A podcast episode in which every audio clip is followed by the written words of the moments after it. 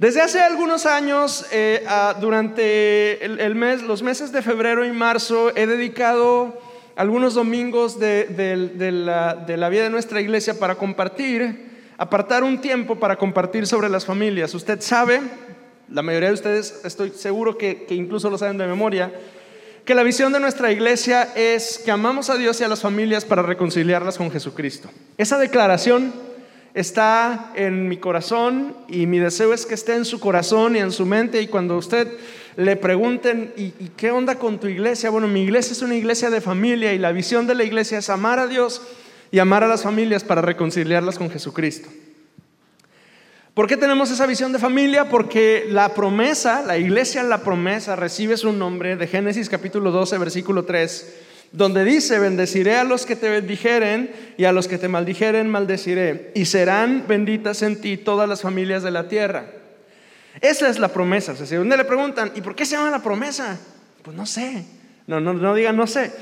Génesis 12.3, y es más fácil de recordar Génesis 1, 2, 3, que, que comercial, pero es la, la, contraseña del internet de aquí de la iglesia. No se conecte porque luego no, no me va a poner atención. Eh, es justamente en ti serán benditas todas las familias de la tierra. Entonces entendemos que en Cristo son benditas todas las familias de la tierra y así la promesa es una manera de declarar bendición sobre las familias. Creemos que el plan de Dios para la iglesia es la restauración de las familias y además que quienes llegamos a Cristo, llegamos a la iglesia y la iglesia se convierte en nuestra gran familia, donde encontramos un refugio, un baluarte, un lugar de sustento, de fortaleza y de paz. Y además en donde eventualmente nosotros mismos nos convertimos en un lugar de refugio, de baluarte, de sustento, de fortaleza y de paz. Esa es la iglesia. Eso es lo que creemos que es la iglesia. Ese es el que, lo que entendemos que es el plan de Dios para la iglesia. la iglesia no es un lugar donde se junta mucha gente los domingos una hora. La iglesia es una familia espiritual en la cual encontramos refugio, encontramos gozo, nos encontramos con Dios y eventualmente nosotros mismos nos convertimos en un lugar de refugio para quienes van llegando a Cristo. Esa es la iglesia. Ahora, lo cierto es que vivimos en tiempos peligrosos para las familias. Hay una estadística por ahí que dice que solo en Tamaulipas 45 de cada 100 matrimonios se divorcian. Nada más en Tamaulipas. Me metí a INEGI, porque en INEGI hay, manera de revisar las estadísticas de muchas cosas. Y, resulta que en, en, el 2019, las edades en que la gente, en el que mayor cantidad de gente se divorció, durante el 2019, eran entre los 30 y los 40 años de edad. Esos son los que más se divorciaron. Y los números son espantosos.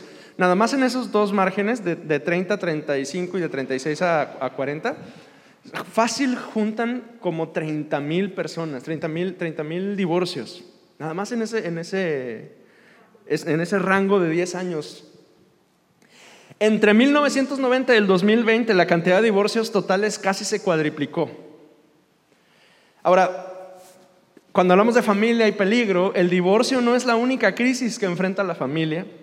Hay otras crisis. Porque hay crisis financieras.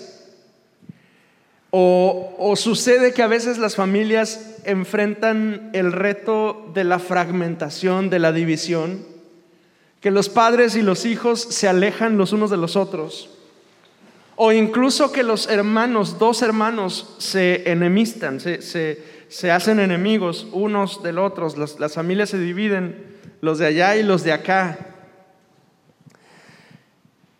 La pérdida de capacidades, la muerte y el duelo también son crisis que enfrenta la familia, incluso la pérdida de fe.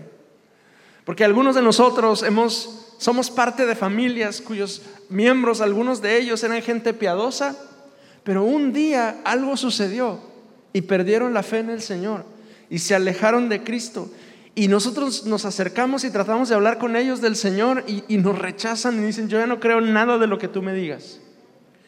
Y eso golpea al corazón de la familia y eso golpea como, como las olas eh, del mar embravecido. Y las crisis se convierten en tormentas, a menudo de las cuales hasta pensamos que no vamos a poder salir. Hay familias que siguen viviendo juntos, que no se han separado, que no se han divorciado, pero que han sido tan golpeadas que casi parece que se encuentran en ruinas. Hace algunos años, cuando, cuando Lorena y yo y Agustín llegamos aquí a Reynosa, visitamos a un matrimonio y cuando se presentaron con nosotros, era la primera vez que nos veíamos, que llegamos a su casa, que nos sentábamos a la mesa con ellos, y, las palabras de ellos me impactaron, porque se presentaron, somos fulano y fulana, somos un matrimonio en reconstrucción. Y esa frase de entrada dije, ah, caray, ¿por qué? ¿Qué significa? La idea me fascinó y lo sigo admirando a esta pareja desde entonces hasta el día de hoy. Porque no solo es fuerte quien nunca ha sido derrumbado, es fuerte quien reconoce sus debilidades y se dedica a fortalecerse. El problema es que la vida no es un ambiente controlado. No hay una manera de garantizar que las cosas van a suceder de cierto modo.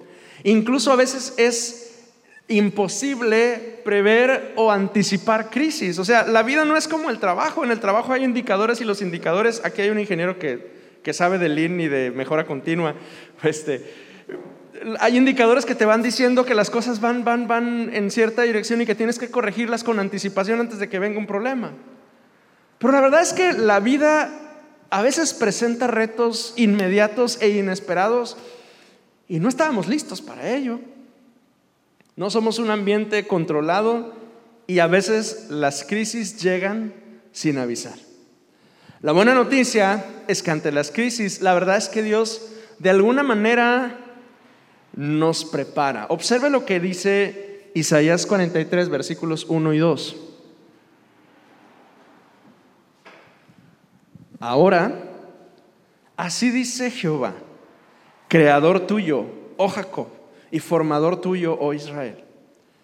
No temas, porque yo te redimí, te puse nombre, mío eres tú. Y ahí nos fascina, nos encanta. Decimos, sí Señor, aquí estoy, yo quiero recibir de ti. Hasta ahí está padrísimo el versículo. Pero luego continúa y dice, cuando pases por las aguas, yo estaré contigo.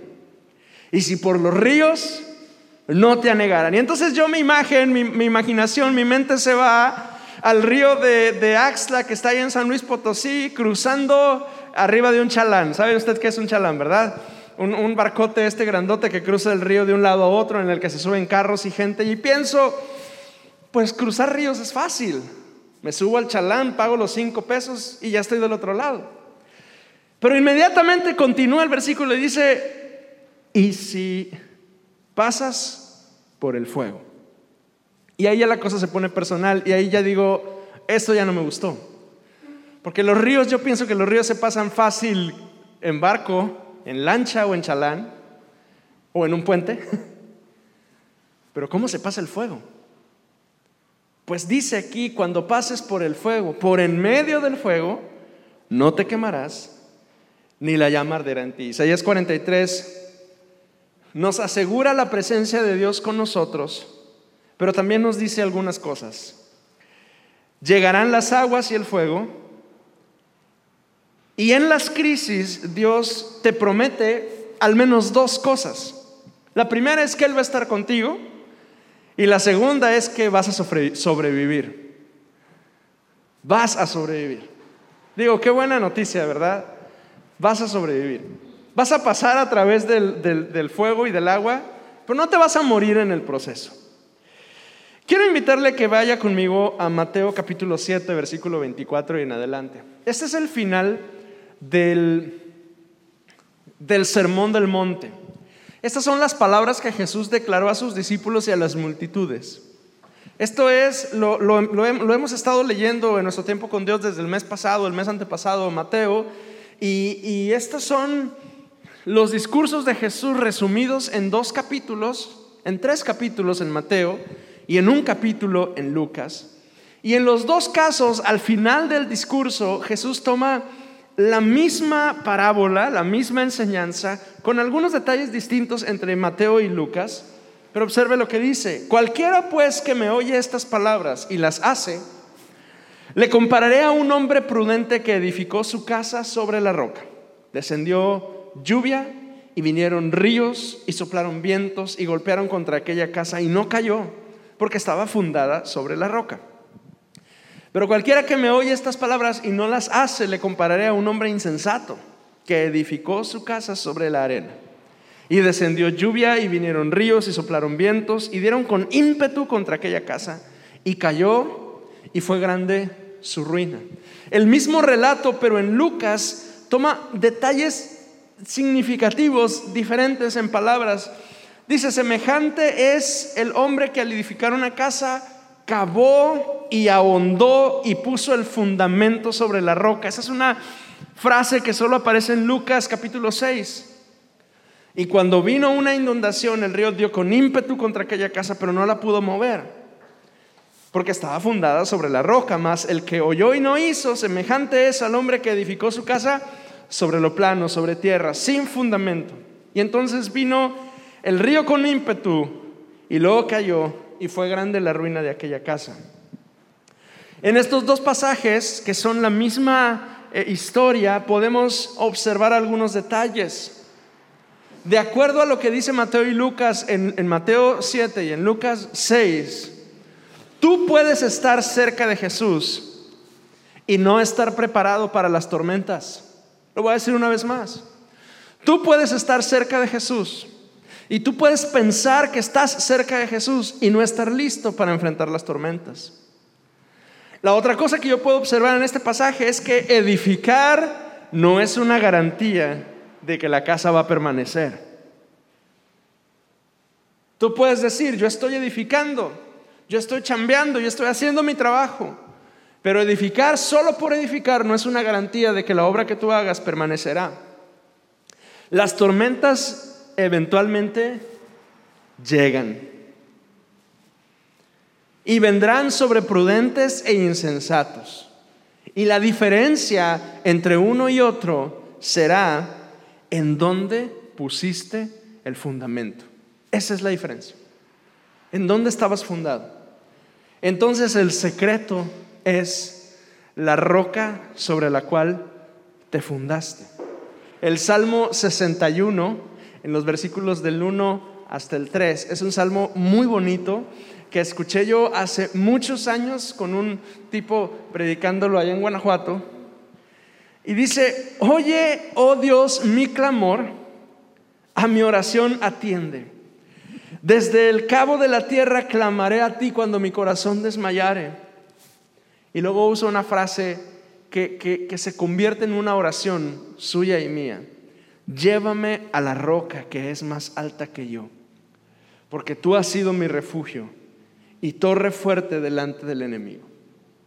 Entonces, Dios nos, nos llama en su palabra a orar y a clamar porque seamos llevados a la roca.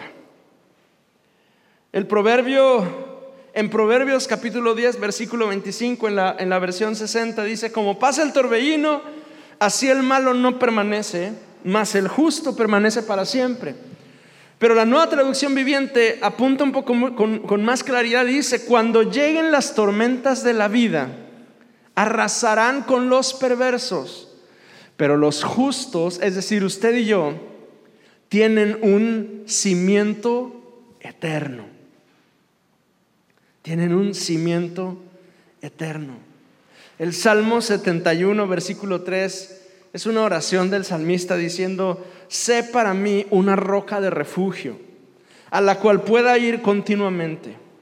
Tú has dado mandamiento para salvarme porque tú eres mi roca y mi fortaleza. Y resulta que en los salmos una y otra vez nos encontramos a Dios diciendo, yo soy roca, yo soy una piedra. Yo soy una, una roca en la cual tú puedes confiar. Yo soy una roca en la cual tú puedes confiar.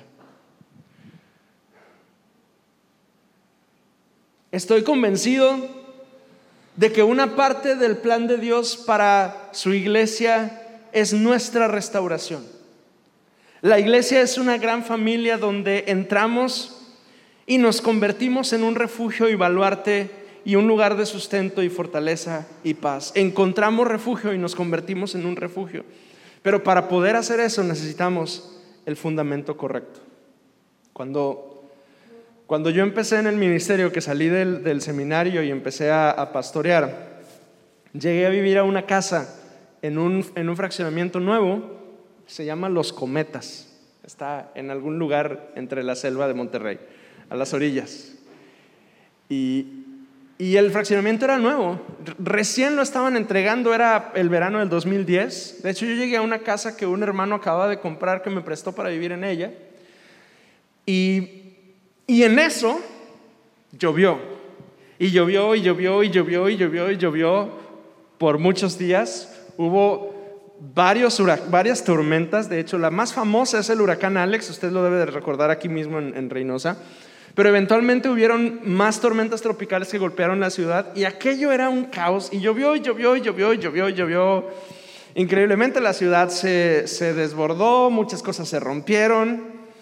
Pero ese fraccionamiento nuevo, eh, mi casa estaba en una esquina y exactamente enfrente había otra casa que con las lluvias la corriente de agua enfrente de la casa subió y subió y subió y creció y creció y creció. Y la lluvia golpeó directamente esa casa, así enfrente. Y la golpeó de tal manera que era tan fuerte el agua que rompió la puerta. Y el agua se metió a la casa y salió por la parte de atrás. Y, eso se convirtió en un problema porque, porque ahí estaba detenida el agua y no se iba a ninguna parte.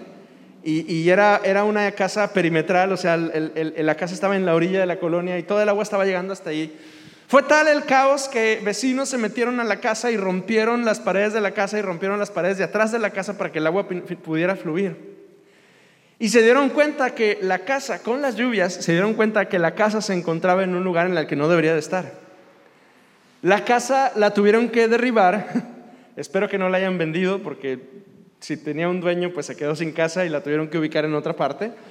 Pero esa casa porque la lluvia golpeó directamente a la casa, tuvo que ser derribada. No funcionó en ese lugar.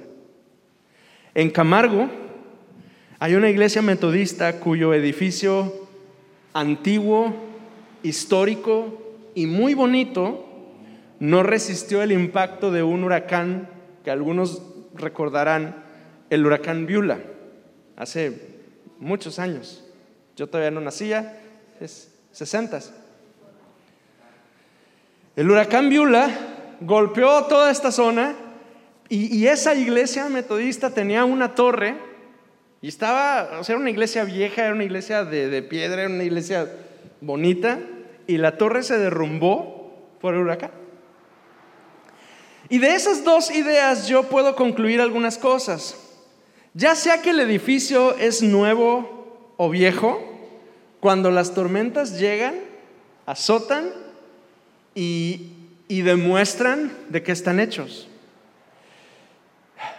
Lo otro que yo puedo entender es que los edificios fuertes en el pasado no tienen garantía de que van a resistir las tormentas del futuro. Los cimientos entonces deben ser constantemente revisados. Y eso me llama a mí y quisiera que te llamara a ti a cuestionarte con honestidad, ¿en dónde están tus cimientos?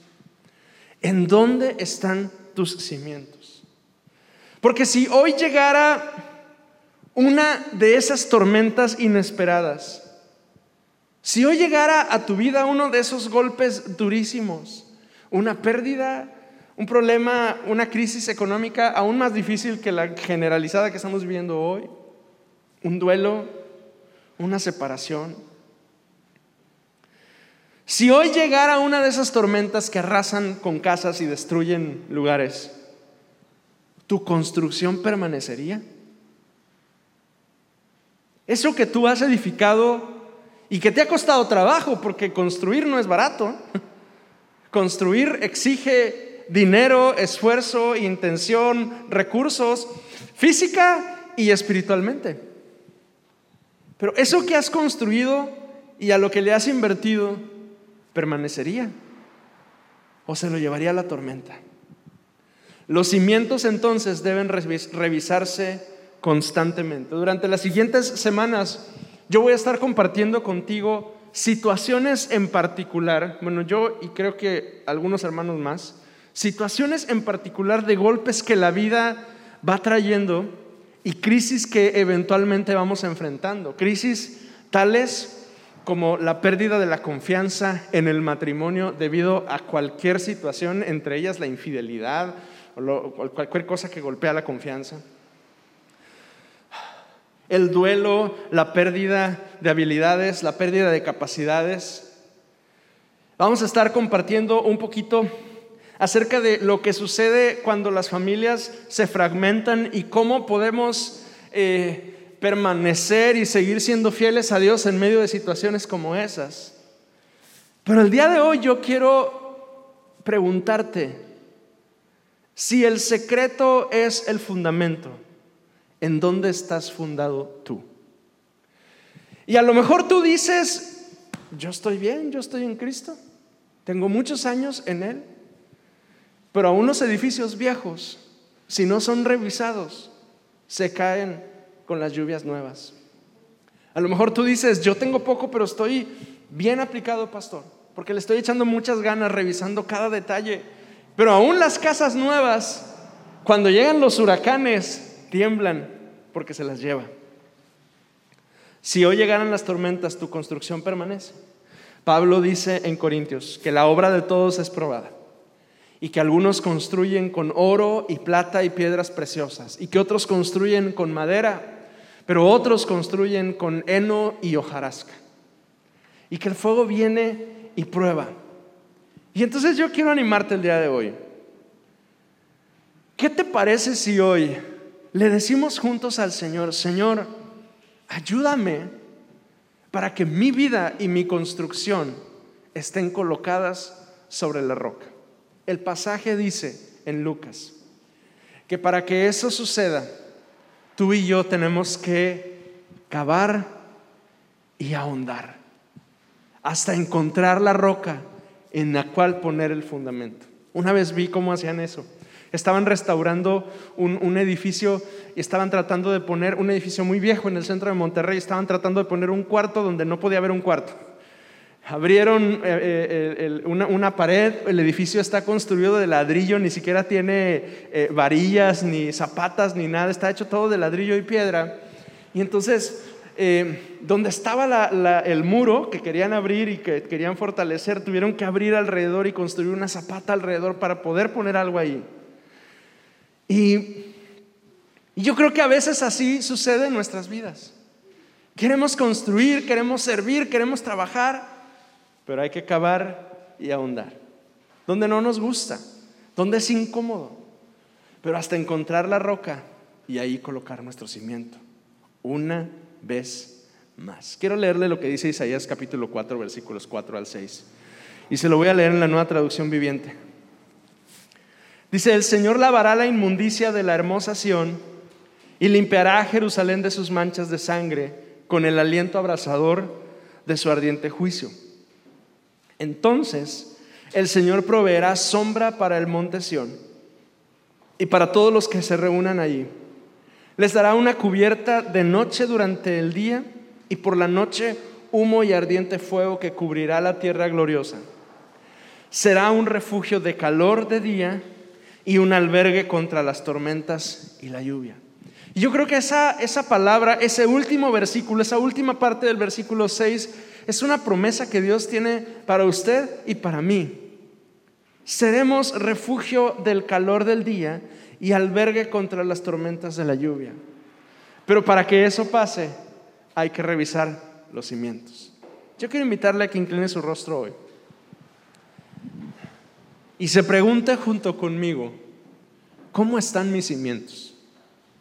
Los cimientos es algo que, que se ponen al principio de la construcción y después ya no se ven. y luego cometemos el error de meterle más de lo que el cimiento resiste. Pues hoy es un buen día para preguntarnos, ¿cómo están mis cimientos? Si hoy llegara una tormenta, ¿soy capaz de resistirla? Señor, tú eres nuestro refugio, nuestra roca fuerte, nuestra ayuda y nuestro sustento.